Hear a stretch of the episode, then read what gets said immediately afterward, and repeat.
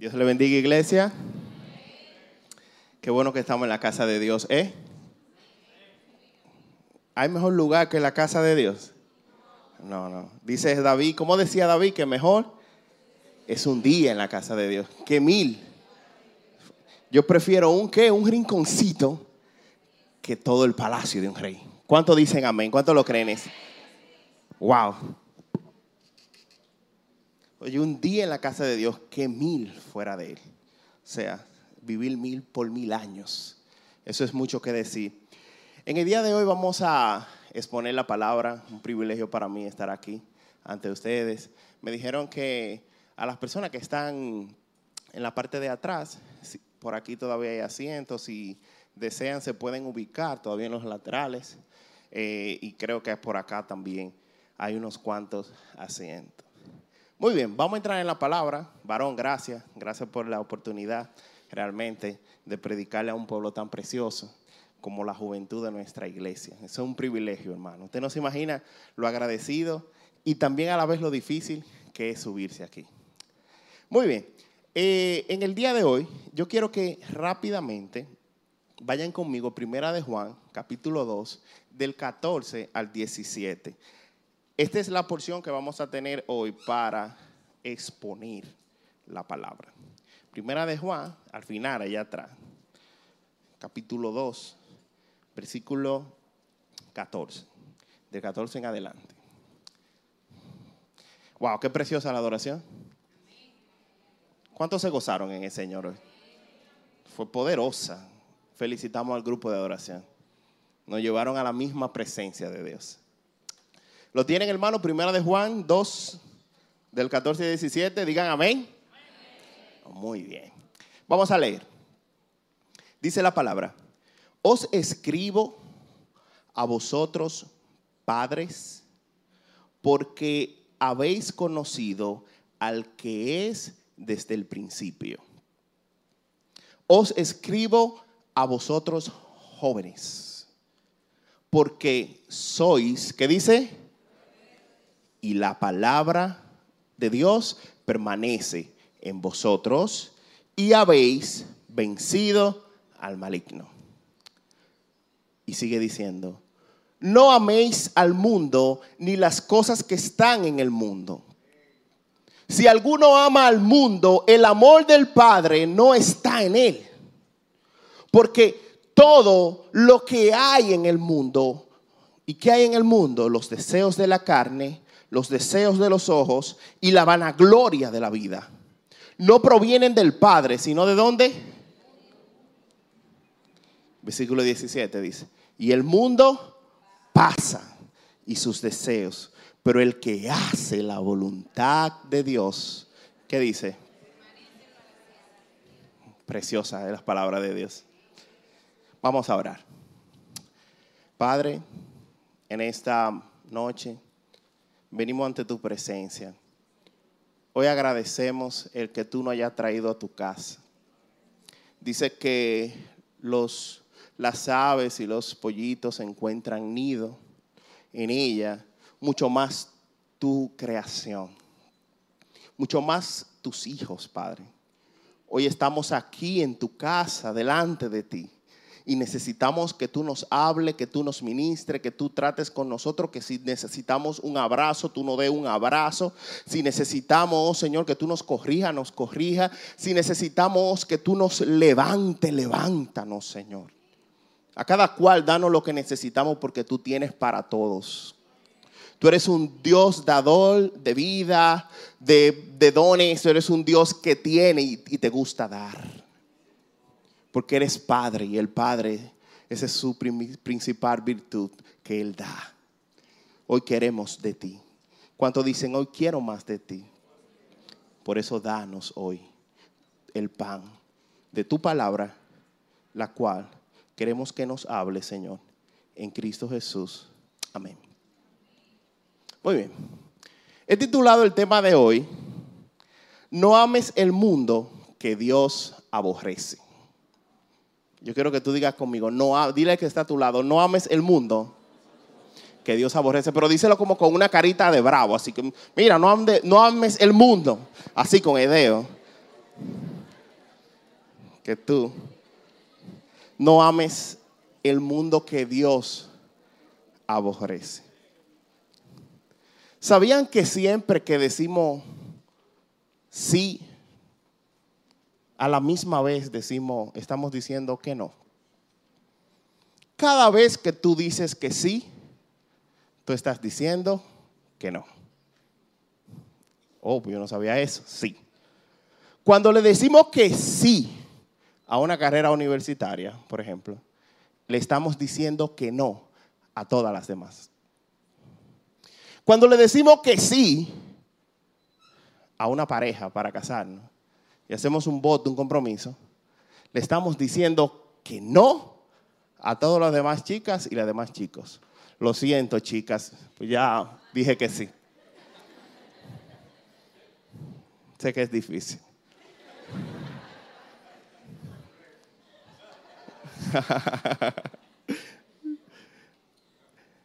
no importa lo que tú digas que sí, te estás diciendo que no. Cuando haces un compromiso de trabajo, si tú tienes varias entrevistas de trabajo y tú eliges este, entonces has desechado los demás. Asimismo, cuando elegimos el señorío, vivir bajo el señorío de Cristo, le estamos diciendo literalmente no al mundo. O sea, que hoy tú tienes que salir de aquí sabiendo si tú has tomado una decisión. Y Dios tomó una decisión. Dios decidió aborrecer el mundo. Entonces, tú y yo necesitamos saber si vamos a decir que no al mundo y sí a Dios. ¿Cuántos están entendiendo? Muy bien. Primera de Juan, vamos a, Primera de Juan, me imagino que estamos ahí mismo. Capítulo 2, versículo 15, por favor. Vamos a leer.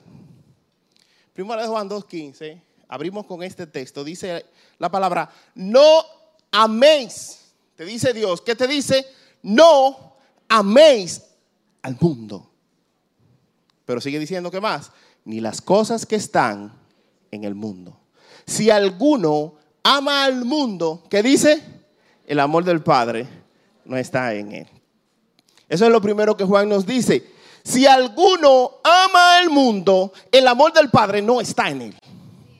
O sea que Dios, porque tú le dijiste sí al mundo, Él te dijo que no en base a su amor. La razón de esto es que no se puede amar al mundo y a Dios al mismo tiempo. Yo no puedo amar el mundo y amar a Dios. Es una ecuación que no se puede hacer. El amor por el mundo, lo que sucede es que el amor por el mundo echa fuera el amor por Dios o el amor a Dios. Y el amor a Dios echa fuera el amor al mundo. Porque Dios y el mundo son enemigos. Incluso Dios dice que el que se constituye amigo del mundo, se constituye enemigo de Dios. La amistad con el mundo es enemistad contra Dios. Porque no podemos tener a dos señores, porque lo que pasa es que Dios sabe y el mundo sabe que si tú amas a Dios como Señor, menospreciará al otro Señor. El mundo se cree Señor. El mundo se ha puesto al nivel, quiere ponerse al nivel de Dios y muchos se han enganchado en su creencia. Y han amado el mundo y han menospreciado a Dios. Esta humanidad ha menospreciado a Dios. Pero yo espero que tú le haya dicho sí a Dios. Si tu amor por Dios hoy está frío, es porque tu amor por el mundo ha empezado a tomar lugar sobre tu corazón. Y esto ha, esto ha hecho que se haya ahogado el amor de Dios que hay en tu corazón. Entonces, ¿cómo está tu amor por Dios? Tu amor por Dios va a reflejar que tampoco será tu amor por el mundo. Pero si tu vida espiritual hoy está fría, es una evidencia de que lo más probable estás amando al mundo. el mundo te está engañando. ¿Por qué? Porque el amor por el mundo y el amor por Dios no pueden coexistir. No pueden coexistir. Es como el agua y el aceite. No se mezclan. Tú lo puedes echar en un pote y uno se va hacia arriba y el otro hacia abajo. No coinciden. ¿Por qué? Porque son dos tipos de amor totalmente diferentes. El amor que Dios da es un amor puro. El amor que da el mundo es un amor pasajero, es un amor ficticio. El mundo representa lo vano y Dios lo eterno. El mundo representa lo efímero y Dios está en su trono para siempre. O sea que cuando vemos lo que el mundo me puede dar y lo que Dios es, hay una gran diferencia. Tú quieres un día, tú quieres buscar lo opuesto a Dios, mira el mundo en el que vivimos. Es totalmente lo opuesto a lo que Dios es y su carácter. Dios es santo y el mundo no. Dios es un Dios de paz y en el mundo no hay paz. Dios es un Dios que es firme y aquí en la tierra todo pasa. Hoy hay una moda y mañana hay otra. ¿Entienden lo que le estoy diciendo? O sea que yo quiero que hoy salgamos de aquí entendiendo la realidad entre Dios y el mundo. Cuando hablamos del mundo, no nos referimos a las cosas que Dios creó. Quiero aclarar eso, para, sobre todo para los nuevos, nuevos creyentes. Cuando nosotros decimos mundo, tiene mucho sentido, dependiendo en el sentido que la Biblia lo esté enfocando. Pero, por ejemplo, si yo te digo el mundo que Dios creó, yo me refiero a la familia. Yo me refiero a las montañas. No es de ese mundo, no es ese mundo que Dios odia. No es la familia, las montañas, la comida que el mundo nos ofrece. Qué rica es. Qué ricos son y hermosos son los árboles. ¿A cuánto le gustan?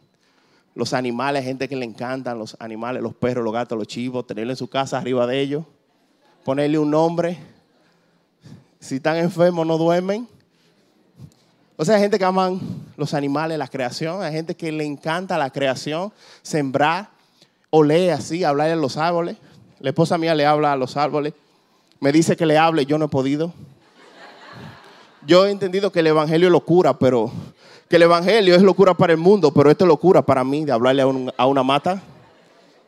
Y ellos dicen que ella entienden y que, y que crecen. ¿Cuánto creen eso? No le eche agua mientras tú le hablas, a ver si va a crecer. Hay que echarle agua cuando mientras tú le estás hablando. O sea, que tenga cuenta. ¿Cuánto le gustan los deportes? Jugarlo, verlo, el básquet. Todo eso es bello. La creación, ¿cuánto le gusta ir a la playa? ¿Cuánto le gusta ir a, a montear? Eso es precioso. Dios no te dice que odies esas cosas, porque esas cosas Dios las creó. Oigan lo que dice la palabra en Eclesiastes 3:13 en la nueva traducción viviente. Dice, además, la gente debería comer. Eso es Dios hablando. Dios hablando de su creación. La gente debería comer, beber, beber agua. Tipo, ustedes van por el otro, dije, fueron por el otro lado. Y aprovechar el fruto de su trabajo porque son regalo de Dios. Dios te regala eso, que tú te deleites en su creación. Porque Él la creó para ti, para mí, para nuestro deleite. Y mientras nosotros nos deleitamos en, esas cosas, le damos gloria a Él. En la Biblia la palabra mundo, vamos a hablar ahora del mundo que Dios aborrece. En griego es cosmos, diga cosmos. Se aprendió una palabra en griego cosmos. Significa sistema u organización. Es un sistema. El mundo del que Dios habla es un sistema. Es una organización. Del mundo que estamos hablando, que no amemos, que Dios nos dice que no lo amen, es del sistema demoníaco que Satanás ha implantado en la tierra.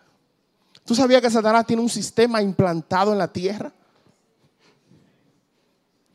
En el único lugar, podríamos decir, o de los pocos lugares que Satanás no puede implantar su sistema es en la casa de Dios y en tu casa, si tú eres cristiano. ¿Cuánto dan, le dan gloria a Dios por eso? Porque Él no puede entrar allí con su sistema. En lo tuyo y en la casa de Dios. Aquí el sistema es de Cristo. Aquí se le da la gloria a Cristo. Pero Satanás tiene un sistema demoníaco. Hay tinieblas sobre los aires que operan en los hijos de desobediencia. Y Satanás, desde los animales, todo, él lo tiene manipulado para que hagan sus obras y caminen en oscuridad. Satanás está en las escuelas y su sistema. Satanás está en las universidades, en tu universidad, en tu curso. Allí está Satanás sentado, dándote clase. Sí, porque cuando te están hablando de filosofía no es él, ¿verdad? Sí, señores. Satanás está en el cosmos. Él, tiene una organización montada en la tierra. Y él opera desde los aires. Es un espíritu que ve y va hacia los hijos de desobediencia. Si tú andas en desobediencia, él, te ama y siempre va detrás de ti. Pero a los que andan en obediencia, Él le pasa por arriba. ¿Cuántos lo creen? No, no puede llegar a ellos. El hombre no regenerado y todas las instituciones está influenciada por Satanás. Los gobiernos, las autoridades, todo, todos los libros, todo. Él está en la sopita. Sí, porque te mata en todo.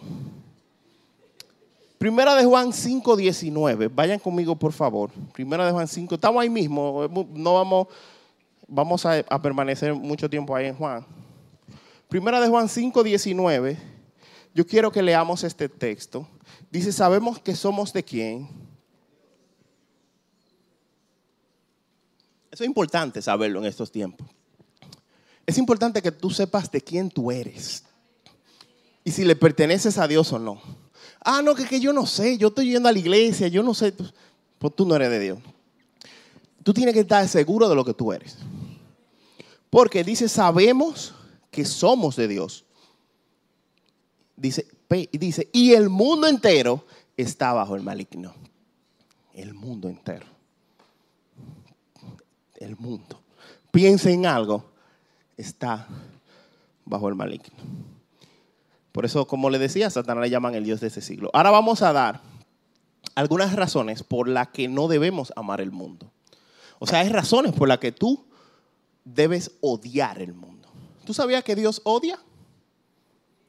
Dios es un Dios de amor, pero Dios odia. Dios odia el pecado. Dios odia el mundo.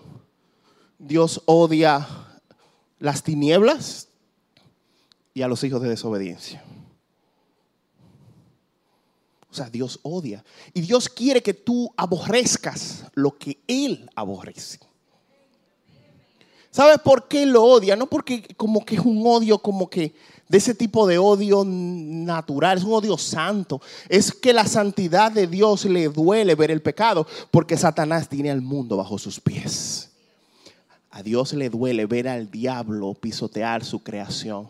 Lo que él hizo con sus manos. Es como el padre que ve al hijo desobediente siendo pisoteado por la droga, por el alcohol, por todas esas cosas. Aborrece lo que está sucediendo. No aborrece a la persona, pero sí aborrece el pecado y las consecuencias que lo están llevando a esa, a esa situación. O sea que tú y yo necesitamos aborrecer no a la persona del mundo. Debemos amarlo porque ellos son creación de Dios. Pero sí debemos odiar el pecado que lo está manipulando y lo está a ello torturando y un día lo destruirá para siempre. Ese odio debe estar ahí, ese celo por, por las almas debe estar ahí. Debemos, debemos llorar con el Padre, porque Él llora por un mundo que está caído. Primera de Juan 5, del 18 al 19 dice, Si el mundo, vamos a ver razones por las que no debemos amar el mundo. Si tú eres cristiano, tú no puedes amar el mundo por, por estas y otras razones. Dice, si el mundo os aborrece, sabed que a mí, hablando Jesús, me ha aborrecido antes que a vosotros. Si fuerais del mundo, ¿qué dice? El mundo amaría lo suyo. Pero porque no sois del mundo, antes yo os elegí del mundo. Por eso el mundo os aborrece. El mundo aborrece a un hijo de Dios. ¿Sabes por qué? Porque Cristo nos eligió. El mundo aborreció a Cristo. Incluso vemos que lo mataron. Vemos que Él no encajó en este mundo. Y así como Él no encajó en este mundo y fue aborrecido, en una ocasión lo iban a tirar por un desbordadero. En muchas ocasiones lo tentaban para matarlo. Muchos se tapaban los oídos para no oírlo. Muchos procuraban matarlo. Porque al mundo la verdad le duele como una espada que traspasa su corazón. El mundo sufre por la verdad. Y Jesús es odiado, aborrecido. Pero si tú eres elegido de Dios, tú serás aborrecido por el mundo. Tú no vas a encajar en este mundo. Te digo la verdad, tú no puedes encajar en este mundo. Cuidado si tú estás encajando con las amistades de este mundo. Porque si encajamos con el mundo, entonces somos aborrecidos por Dios. Debemos ser odiados, debemos ser maltratados. La gente no puede, el mundo no puede aplaudir a un hijo de Dios. Es más, el mundo es imposible que aplauda a un hijo de Dios. ¿Sabe a quién le dieron un Oscar? Hace muchos años, algunos quizás lo recuerdan, a un jugador de fútbol americano que se declaró gay. El mundo aplaude el pecado, pero odia a Cristo. Y si tú tienes a Cristo en tu corazón, te odiará a ti. Pero bienaventurados si somos odiados por el mundo, da grito de júbilo, porque nuestro galardón será grande, grande, grande, grande. ¿Cuántos lo creen? ¿Cuántos dicen amén? Nuestro galardón es grande.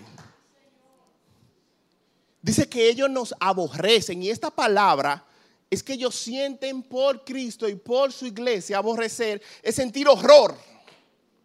¿Cuánto alguna vez han sentido horror por algo? Así como que tú ves algo y un fantasma y ¡uh! tú quieres salir huyendo. Imagínate tu mayor temor. De repente que te salga ahí en tu cara. Tú quieres volar el miedo te hace salir huyendo. Cuando el mundo ve a un creyente, quiere salir huyendo de terror, de horror, siente pánico. Otra razón por la que nosotros debemos odiar al mundo está en Juan 17, 14 y dice, yo les he dado tu palabra y el mundo los aborreció, porque no son del mundo como tampoco yo soy del mundo. Él, Jesús, nos ha dado su palabra.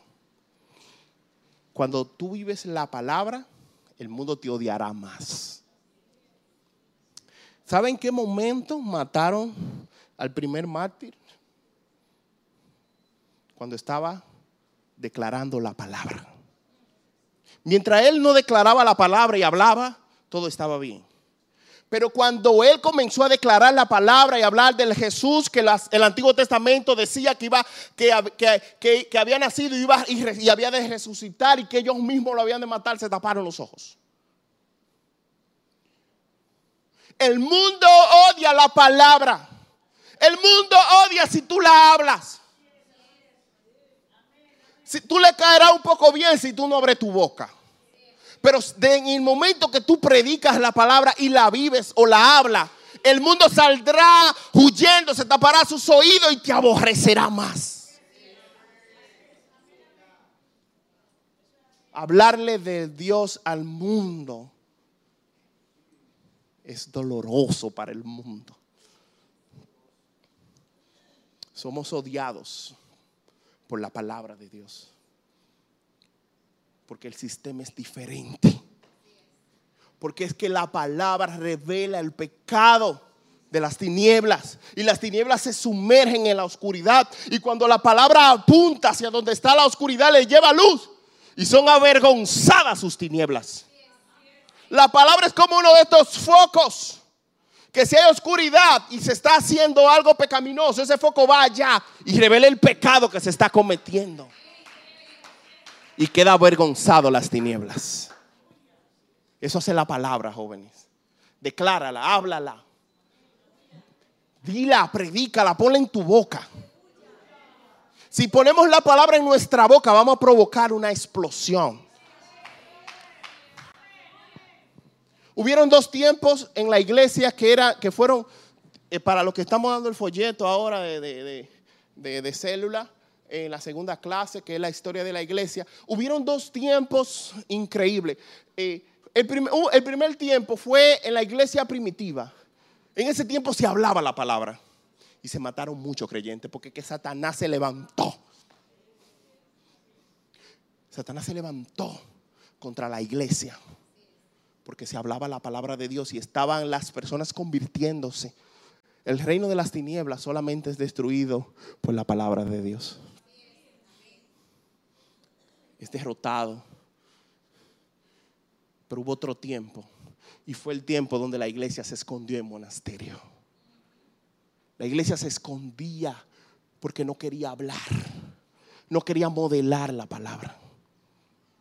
Y ahí murió la iglesia durante muchos años, durante unos 200 años. La diferencia está en que Dios quiere que se esté hablando siempre de Él a tiempo y fuera de tiempo para provocar salvación en este mundo. Nada más puede salvar al mundo que la palabra, la locura del Evangelio. Por eso el mundo te va a odiar si la hablas.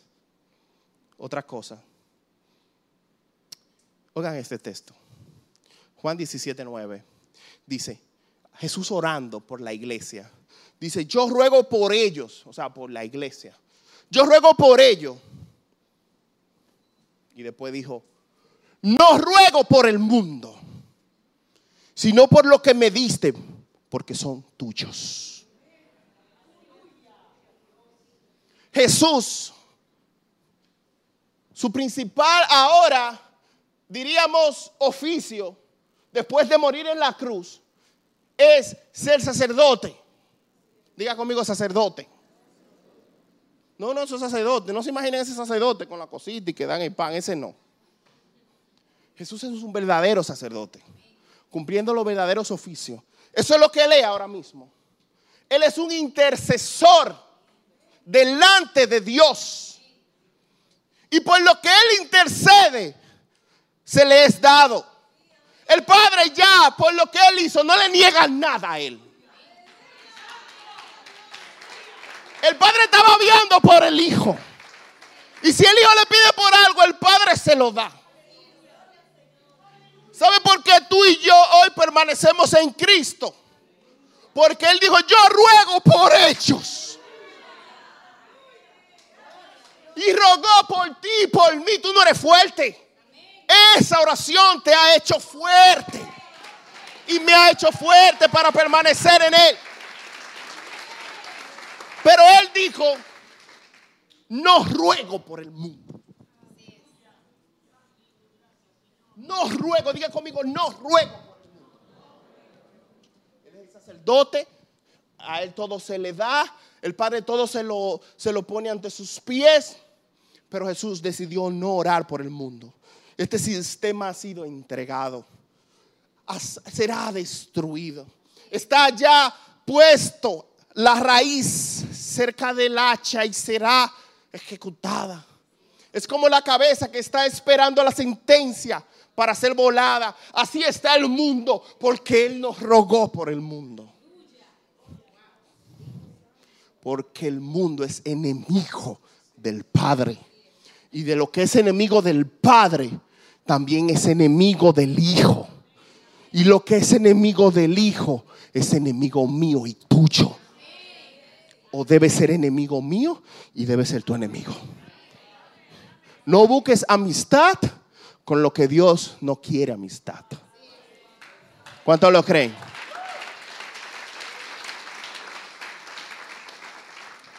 Vamos a ver cómo opera el mundo. Miremos cómo opera el mundo. Yo creo que miremos en Primera de Juan 2.16, por favor.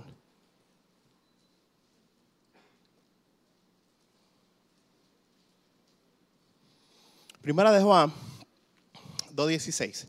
Miremos cómo opera el mundo. Dice la palabra, porque todo lo que hay en el mundo, ¿y qué hay en el mundo?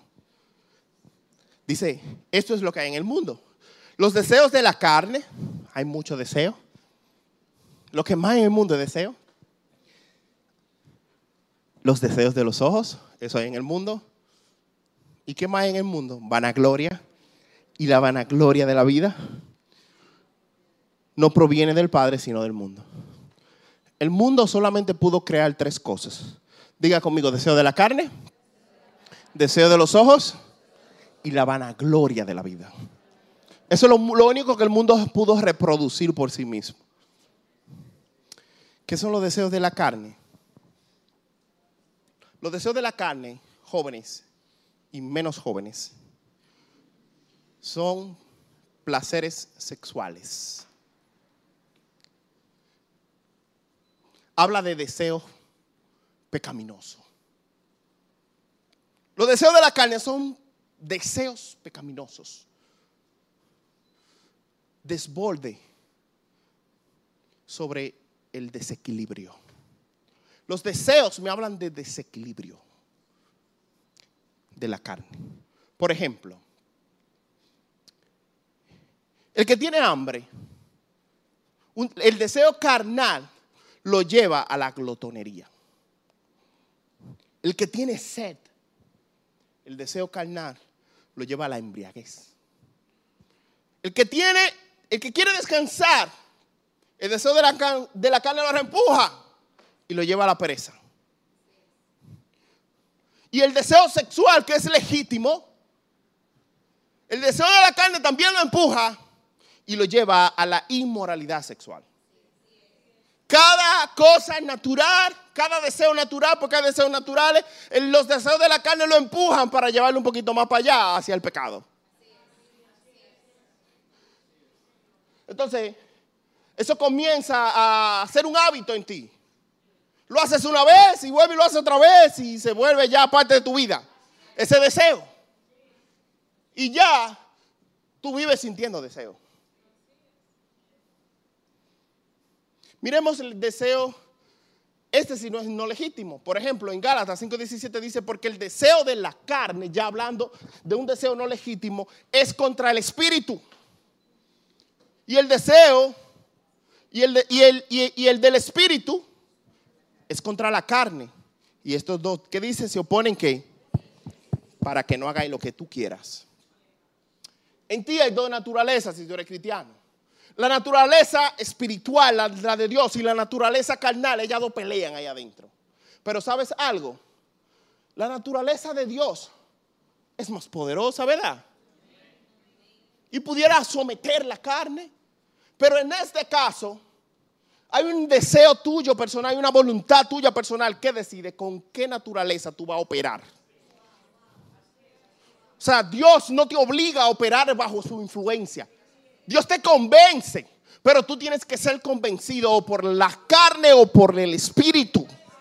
Y hoy te pregunto, ¿cómo estás operando? ¿Bajo qué deseos estamos operando? La esencia misma de nuestra naturaleza es deseo. Diga conmigo deseo.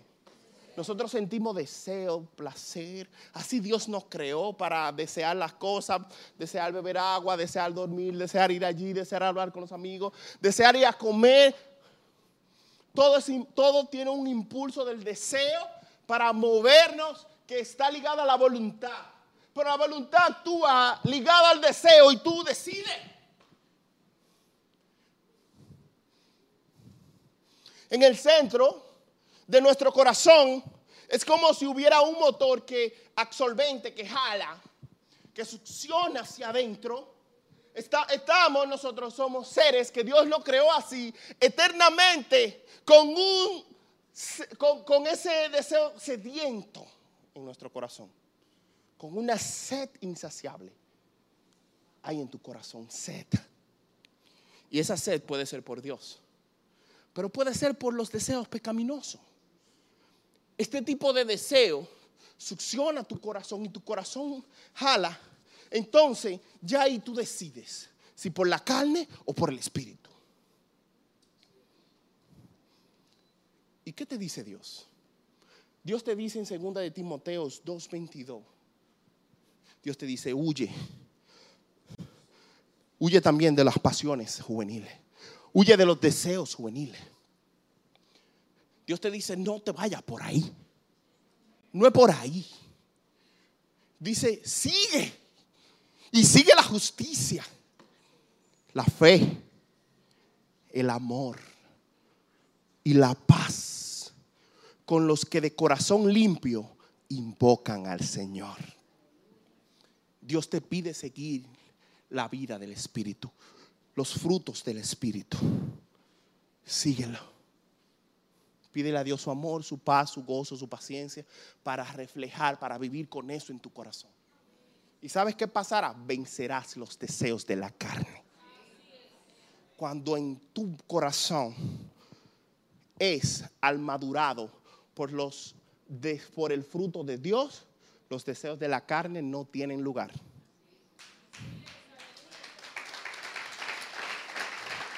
¿Cuánto irán? ¿Cuánto irán por los deseos de Dios? Sé que estamos luchando. Y sé que hay mucha lucha aquí.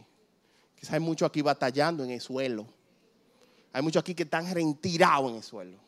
Pero Dios quiere levantarte para que comiences a desear por Él. Porque tú te has dado cuenta que los deseos de la carne lo que hacen es que no hacen daño, ¿verdad? Ay, qué doloroso después que uno lo comete, ¿verdad? Pero qué lindo y qué, qué, qué complaciente, qué placer cuando adoramos a Dios, cuando agradamos, cuando vencemos la prueba. Dios envía la victoria, Dios trae gozo. Y digo, me fortalezco en Dios. Entonces hoy Dios quiere que desees por Él. Miremos otro tipo de cosas que ofrece el mundo, que son los deseos de los ojos.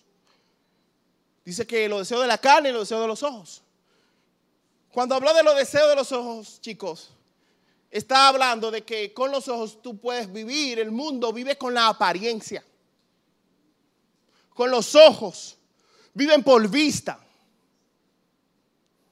¿Alguna vez has decidido por el ojo algo? ¿Verdad que sí? ¿Te ha ilusionado tu vista sobre algo? ¿Sobre dos cosas?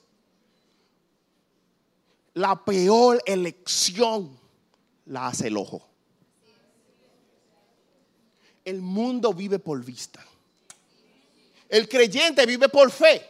Y la fe es como si tú andaras con los ojos cerrados, tomando la decisión del Espíritu.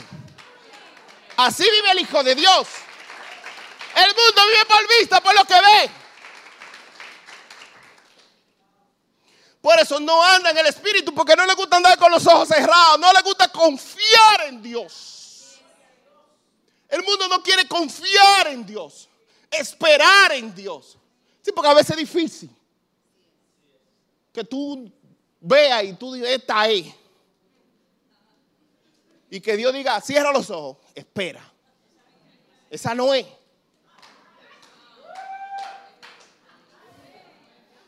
Por ejemplo, Lot. Lot en una ocasión, ya ustedes saben la historia, y él y Abraham no cabían los animales de ellos en el mismo corral. Estaban uno arriba de otro, de tanto que tenían. Y ya decidieron separarse y, y, Abraham cerró los ojos y le digo, coge para allá o para allá, para donde tú quieras, porque eh, si yo voy para allá, Dios estará para allá. Pero si me toca ir para allá, Dios estará para allá.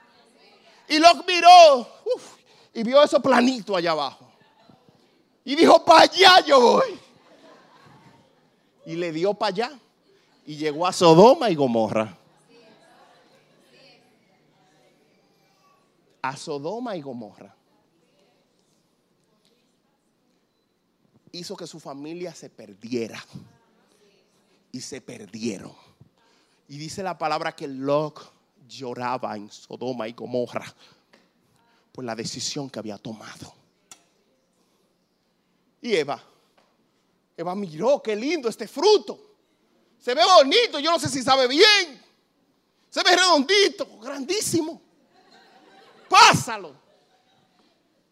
¿Cómo que dice la frase de, de, de, de iPad?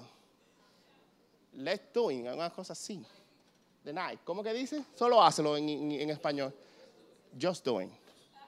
Lo dije bien, ¿verdad? Claro que lo dije bien. Solo hazlo, lo dije bien.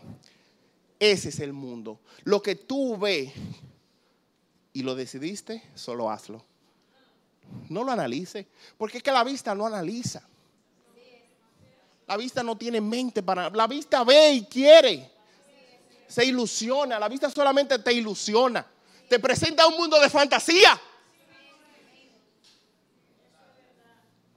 Pero no escatima el daño de la decisión. Entonces, eso fue lo que le pasó a Lot, eso fue lo que le pasó a Eva. Y eso es lo que nos pasa a nosotros. Y ese es el sistema del mundo, las redes sociales, todo es por lo que vemos. Filtros para que se vea mejor. Aunque me esté muriendo. Me río bien, vieron, bonito, wow, qué vida más preciosa, aunque atrás esté todo derrumbando, porque siempre la vista presentará una superficie de ti, pero la realidad allá atrás será otra. Será otra, será otra, será otra. Por eso dice la palabra en Mateo 6, 22 y 23. Mateo 6, 22 y 23, la lámpara del cuerpo es el ojo. Así que si tu ojo es bueno, todo tu cuerpo estará de luz, lleno de luz. Pero si tu ojo es maligno, todo tu cuerpo estará en tiniebla. Entonces, tus ojos son un canal para que tu cuerpo ande en luz o en tiniebla. El creyente, como dije, anda en fe. Y la fe no es por vista. Entonces, para que tu ojo sea bueno, tú tienes que cerrarlo y poner los ojos de Cristo delante de ti, que decida. Poner los ojos de la palabra y que ella decida. Poner los ojos del Espíritu Santo y que el Espíritu decida por ti. Amén. ¿Cómo cuidar mis ojos del pecado? El Salmo dice, Salmo 25, 15, mis ojos, haz esto. Si tú sientes que tus ojos te están llevando a, mucha, a muchas, muchos lugares que no son buenos, te está llevando al pecado, te está llevando, tus ojos te están llevando a todas esas páginas, tus ojos te están llevando a ver y codiciar Llévate de estos consejos. Salmo 25, 15. Decía el salmista, mis ojos están siempre hacia Jehová, porque Él sacará mis pies de la red.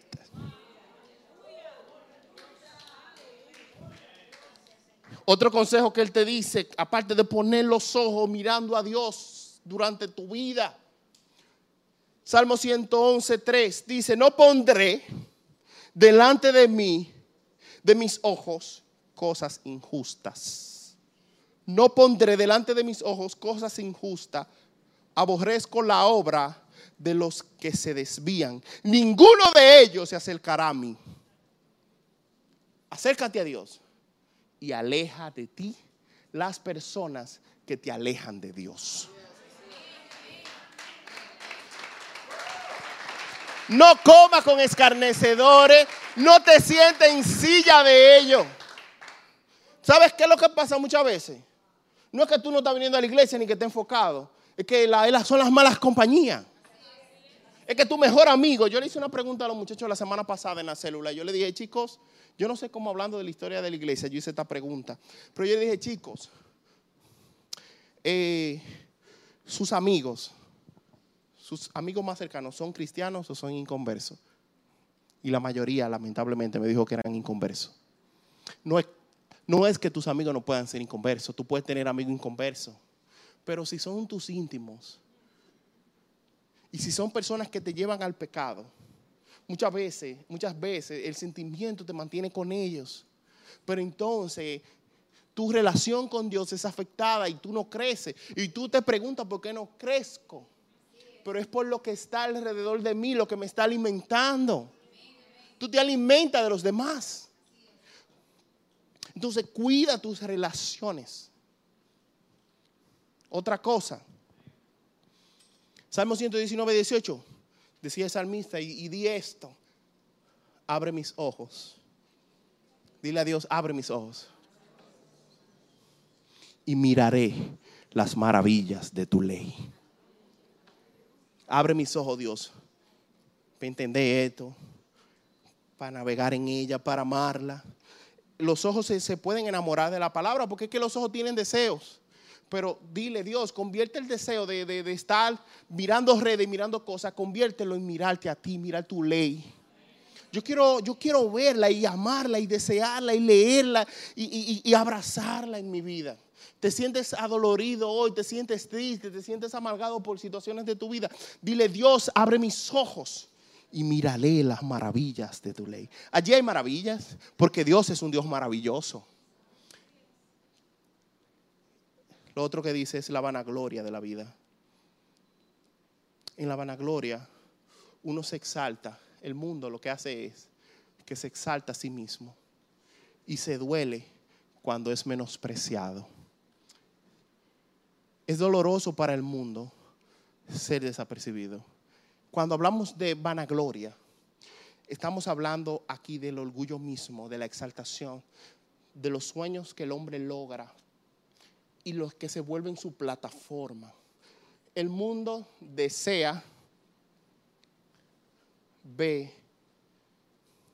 y quiere. Eso es todo lo que hace el mundo. Desea, ve y quiere. No hace más nada. Todo gira alrededor de esas tres cosas. Entonces en la vanagloria ellos quieren exaltación, quieren tu exaltación, quieren que tú lo sigas, quieren ser el que más he seguido. Y nosotros lo seguimos a ellos y le damos gloria en cierto punto. En la vanagloria se, se gusta el like, el endiosar, el encajar, el acumular. Todo eso va ligado a la vanagloria. Y la vanagloria por eso es temporal. Es inútil porque no la merecemos. Porque Dios solo la merece. Ahora, voy cerrando. El mundo, o sea, nosotros, si tú eres cristiano, el creyente no ama el mundo porque sabe a dónde va el mundo. El diga conmigo, el creyó, no amo el mundo porque sé para dónde va el mundo. Y el mundo pasa y sus deseos. Pero los que hacen la voluntad de Dios permanecerán para siempre.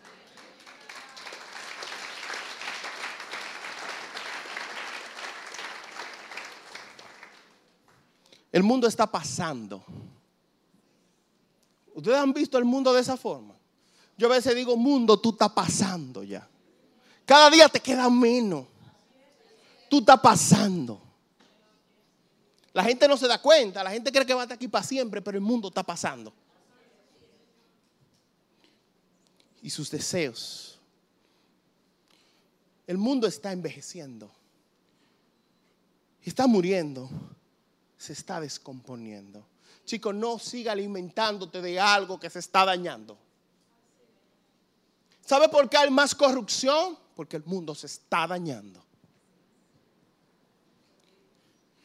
Nadie compra acción en una empresa o compañía que seguramente va a ir directo a la quiebra. No compres en el mundo. Nadie establece su casa en un barco que se hunde. Ese es el mundo cuando tú quieres lograr cosas aquí y acumular y desear. Porque el mundo le da la espalda a Dios. Cuando yo deseo en este mundo y cuando mi vista están en esos deseos, le doy la espalda a Dios. No me acuerdo de Dios. Por eso el salmista vio lo que él tenía los otros. Y, no y Dios mira para arriba. Y, él mirando la riqueza de los otros. Y Dios, pero mira para acá. Hasta que entró a la casa y miró. Miró la, el final de ellos. Y después dijo, ¿a quién tengo yo en los cielos sino a ti? Y miró para arriba. Es tiempo de que mires hacia arriba. Quita tu mirada de la vanidad. Quitemos la mirada de todas estas cosas tóxicas y enfoquémonos en el reino de Dios, en las almas, en su iglesia, en el ministerio. Enfoquémonos en los hermanos. Miremos lo que se pierde, miremos lo que nos espera en los cielos. Es tiempo de que tú y yo dejemos de llorar por lo que no hemos logrado. Dejemos de llorar por el dinero que nos falta. No, ¿Cuántas veces no lloramos por las cosas vanas y Dios le duele eso? Porque Él dice, yo le he preparado una fiesta y Él está llorando por algo vano que al final se va a destruir. Te voy a hacer una historia el que más tiene en este mundo y el que menos tienen en este mundo, al final de todo, no tendrán nada. Todo se perderá. Será una gran tragedia. Solamente tendrán aquellos que acumulen tesoros en los cielos. Porque la polilla de aquí corroe, destruye y será consumido todo esto. Pero el que guarda tesoros en los cielos, óyeme, serán para ellos para siempre. Lo de aquí no será para siempre, pero lo de allá arriba es para siempre. Mira, te quiero desilusionar del mundo hoy, diciéndote estas cosas. El mundo, en el mundo nada es estable. Dios para que el hombre no ame el mundo ha traído inestabilidad en el mundo. Hoy los precios están de una forma. Quizás la carrera que tú quieres hoy tiene auge, pero en cinco años no. Tú llegas a la carrera que tienes, pero tienes que hacer una maestría para después encajar. La ropa que tú tienes hoy puesta es muy bonita, pero ya, si te la pones tres veces, ya. Las modas pasan. Las redes sociales van cambiando, ¿verdad? Que vamos cambiando de red y el mundo nos lleva de red en red entretenido. Todo cambia. Y también en el mundo las cosas se pierden. Quienes han perdido algo, un familiar, han perdido, todo hemos perdido. Entonces el mundo pasa y sus, y sus deseos. Oigan lo que le dijo Dios, como riéndose del mundo. Para los que no creen que hay trabalengua en la Biblia. Eclesiastes 3, Eclesiastes 3:15 dice, aquello que fue, ya es. Y lo que ha de ser fue ya. Y Dios restaurará lo que pasó. Dios está diciendo que las cosas van y vienen. Van y vienen. No te enamores de algo inestable. Las cosas van y vienen. También dijo Dios en Eclesiastes 1.9, ¿qué es lo que fue? Lo mismo que será. ¿Qué es lo que ha sido hecho?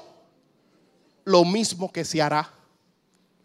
Y no hay, y no hay nada nuevo debajo de eso. Monotonía. Las cosas se pierden y las cosas son monótonas. Es un mundo que, se, que, se, que va a la deriva y un mundo monótono. Solamente encuentra sentido en nuestro Dios. Y quiero cerrar con esta pregunta. ¿Cómo entonces, Andy, puedo vencer el mundo? ¿Quiénes quieren vencer al mundo? Primera de Juan 2.14 dice, con el texto que iniciamos, os escribo a vosotros padres, porque habéis conocido al que es desde el principio.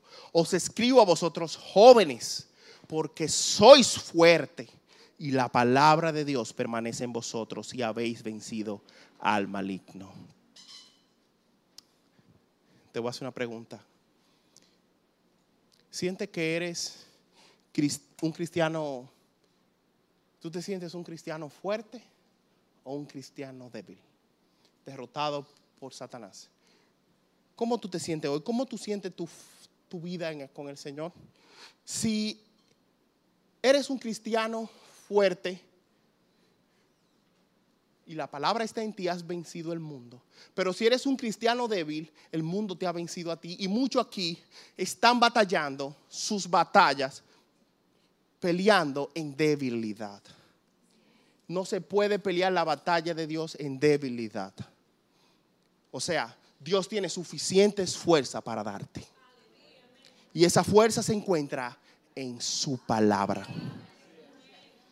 Por eso es que el texto dice, en cuanto a los jóvenes, dice la palabra, os escribo a vosotros jóvenes porque sois fuertes.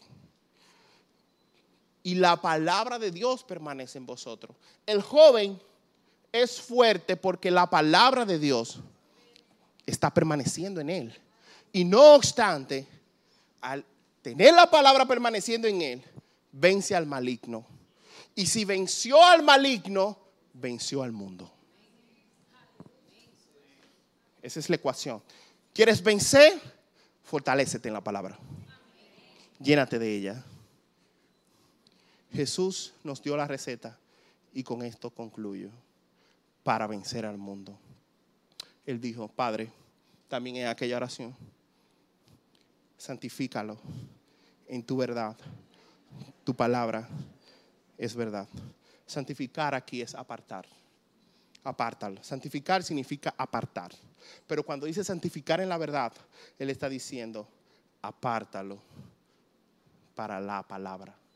Apártamelo ahí para darle palabra. Y lo que está diciendo esa palabra allí, en el original, es que yo lo quiero saturar de la palabra. Para que ellos puedan hacer lo siguiente. El mundo se vence de una forma. Y se la daré ahora al final. Y esta es vuestra victoria, vuestra fe. El mundo se vence solamente en fe. No hay forma de vencerlo. Pero, ¿cómo yo tengo fe para vencer al mundo? Por el oír la palabra de Dios. Entonces, ¿quieres fe para vencer el mundo? Llénate de la palabra que te da fe para vencerlo. Seremos nuestros ojos.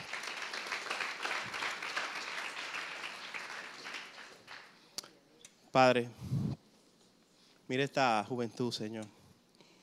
Mira cada persona que está aquí. Mira que tú no has dejado, Señor en este mundo, aunque no somos de Él. Y muchos aquí están batallando. Una batalla que están perdiendo. Otros siguen luchando y otros están ganando.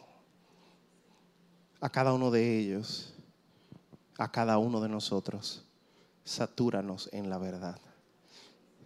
No para tener conocimiento y para alardear de eso, sino para conocerte a ti. Queremos conocer al Cristo que venció al mundo. Queremos más de las maravillas de tu ley. Queremos más de ti, Señor. Y en esta hora aquí hay algunos que están, Señor, no entendiendo la realidad. Yo te pido que le aclares la necesidad de la palabra, de abrazar tu ley, de abrazar tu palabra fuertemente, mientras ellos viven en este mundo, en este presente siglo malo. Este siglo es malo, pero tu palabra es más fuerte que el siglo mismo y las potestades, las autoridades demoníacas que ejercen, Señor, fuerza sobre tu pueblo. En esta hora, Señor, todo, todo el, el, enemigo, Señor, que está en los aires, en la casa de los débiles, porque Satanás no se acerca a los fuertes, se acerca a los débiles. En esta hora fortalece, Señor, su vida en la palabra. En el nombre de Jesús, Señor, que este sea un pueblo que crea en ti, que confíe en ti, que permanezca en ti, Señor.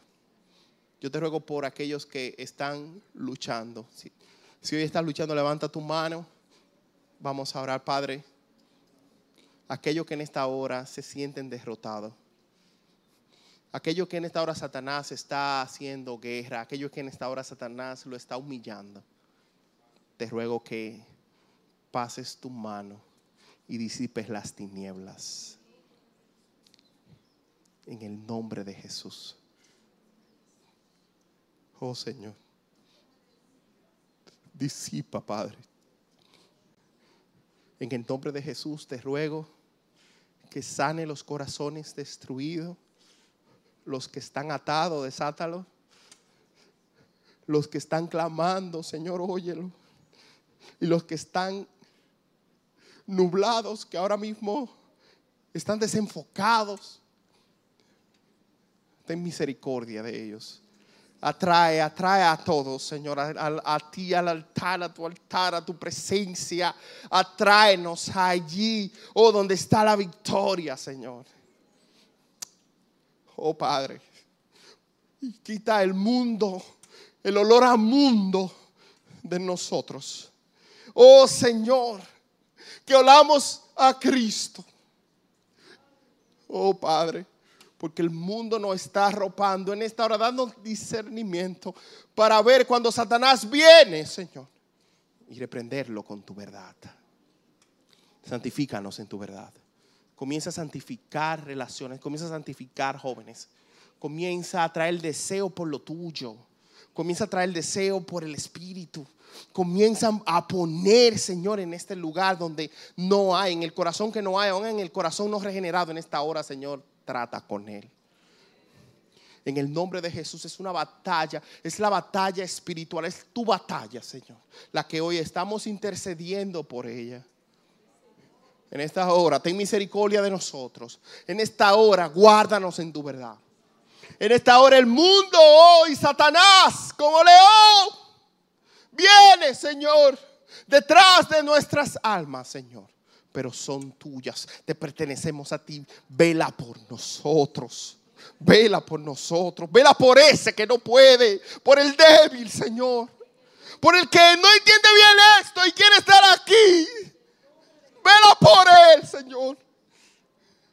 Oh, Señor. Vela por los adultos que están aquí. En el nombre de Jesús, pon ánimo, deseo, que te amemos más, Señor. Oh Dios, pon ese amor y esa hambre que succione nuestro corazón. Y nuestro corazón comience a sentir por ti los latidos de Cristo, Señor. En el nombre de Jesús, Señor que sea una generación apasionada, que sea una iglesia apasionada, que tu pueblo te ame, ayúdanos. Vence la muerte que hay aquí, Señor, en el corazón. Porque era una misma muerte huyó de la palabra de Cristo. Lo soltó y tendrá que soltar toda tiniebla tu iglesia. Satanás no está en no lo tienen sus pies. Satanás está sobre nuestros pies. Y hoy declaramos la palabra de verdad sobre cada corazón que en esta hora tiene su mente atada. Oh Señor, tú libras la batalla de los hogares en esta hora. Tú estás librando batalla en esta hora. Yo creo en tu batalla, yo creo en tu poder. No importa que las tinieblas sean muchas. Mayor es el que está con nosotros que el que está en el mundo. Oh Padre, nos fortalecemos en ti. Levanta tu mano, recibe la fortaleza del Señor. Oh sí, porque eh, la, la guerra no es contra hombre, es contra eh, autoridades, pero esas autoridades de esta hora son vencidas por el poder de la palabra. Porque creemos en el que venció por nosotros. Ahora cree, joven, esa, esa pelea que estás perdiendo, cree. Llénate de la palabra para que crea que puedes ganarla. Porque la realidad es que ya la hemos ganado. Hemos ganado en Él. Hemos ganado en Cristo. Cree. Danos fe para vencer el mundo. En Cristo Jesús, Señor. Amén.